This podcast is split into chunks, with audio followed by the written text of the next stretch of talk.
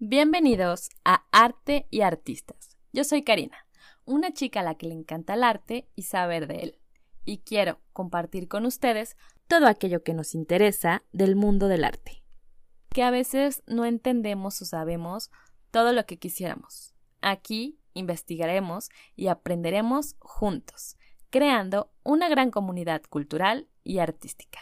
Señoras y señores, sin más, les doy la bienvenida a este primer episodio que con mucho entusiasmo y gusto he creado para todos ustedes, interesados en saber más del arte.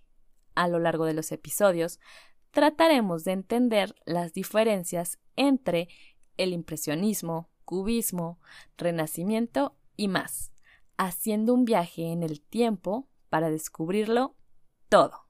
Así como veremos la vida y obra de los mayores representantes del arte, aquellos que hicieron historia, los antiguos y los no tan antiguos. Veremos arte moderno y a dónde esto nos lleve. Como primer episodio hablaremos de los orígenes e influencias del cubismo, comenzando con un recuerdo de mis épocas de estudiante.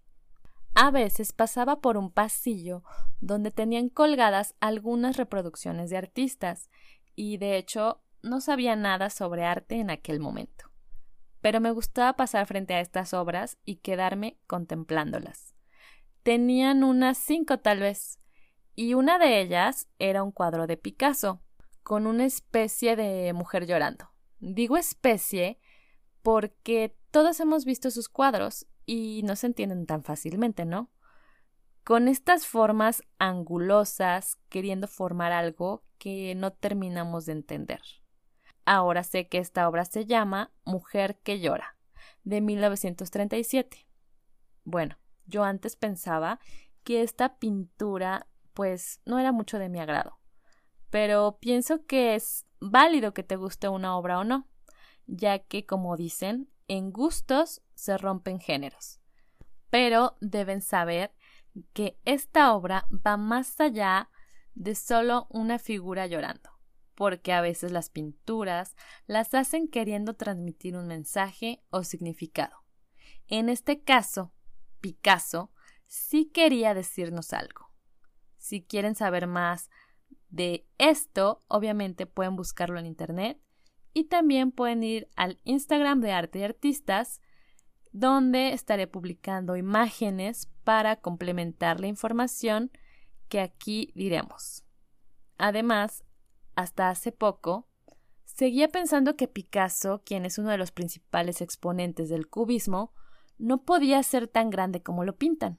Así que decidí investigar un poco más. Porque Picasso es sin duda uno de los artistas más famosos que han existido. Y debe ser por algo, ¿no creen? Y yo quería saber qué es el cubismo y por qué Picasso es Picasso. Pero a él lo dejaremos para otro episodio. Ok, ¿cuándo nace el cubismo? El cubismo nace en el siglo XX, para ser exactos, en 1907 ¿Y cuál era el ambiente de esa época? Pues es un nuevo siglo, por lo que nace después de varios avances del conocimiento, tecnológicos, sociales y científicos, como los de la psicología con Sigmund Freud. Además, surgen los automóviles, la electricidad y nuevas tecnologías, tal como lo es el teléfono, la cámara fotográfica y el cine. ¿Qué tal si comparamos esto con la actualidad? Si traemos todos estos avances a este siglo, podemos ver que claramente esta época se parece en cuanto a cambios o revolución en las comunicaciones y tecnología. Y el arte contemporáneo igualmente expone nuestra realidad. ¿Qué opinan de esto? De cómo los cambios en la sociedad tecnología y comunicaciones pueden influir directamente a lo que representa el arte. Por lo que sabiendo que el cubismo surge después de todos estos cambios en la sociedad, podemos decir que es una reacción y reflejo de la vida misma. Dicen que el arte es siempre un reflejo de la sociedad y de su época. Y yo he observado que siempre existen, han existido y existirán dos corrientes en cuanto al arte. La académica, que se apega a las normas, a lo figurativo, lo estructurado y muchas veces a lo realista, y la otra parte que se opone a las reglas. La parte, digamos, rebelde, que rechaza todo lo académico. Y así han surgido muchas corrientes como el impresionismo, el dadaísmo y, por supuesto, el cubismo. Lo interesante es que lo que se rechaza en el pasado después termina gustándole a una sociedad futura. ¿Y dónde surge el cubismo?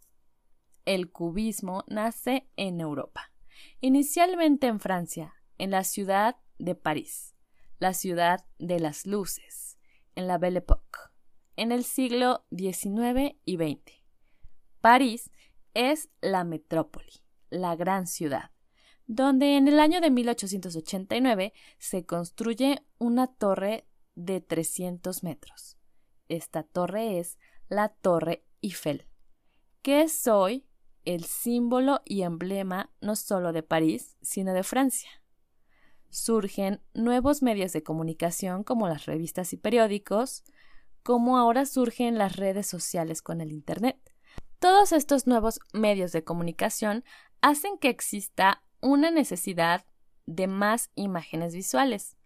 París está a la vanguardia y es una ciudad bohemia, a donde todos los artistas están llegando a vivir y crear. Ahora, ¿qué cambios visuales existieron en el siglo XIX?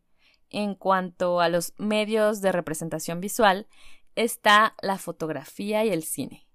La cámara fotográfica da lugar a una ruptura visual y conceptual donde los pintores y retratistas comienzan a cuestionarse la reproducción de la realidad tal cual es, ya que la cámara podía hacer esta función. El pintor piensa entonces, ¿para qué pinto algo que un aparato puede reproducir con fidelidad? Tal vez es momento de experimentar con algo nuevo.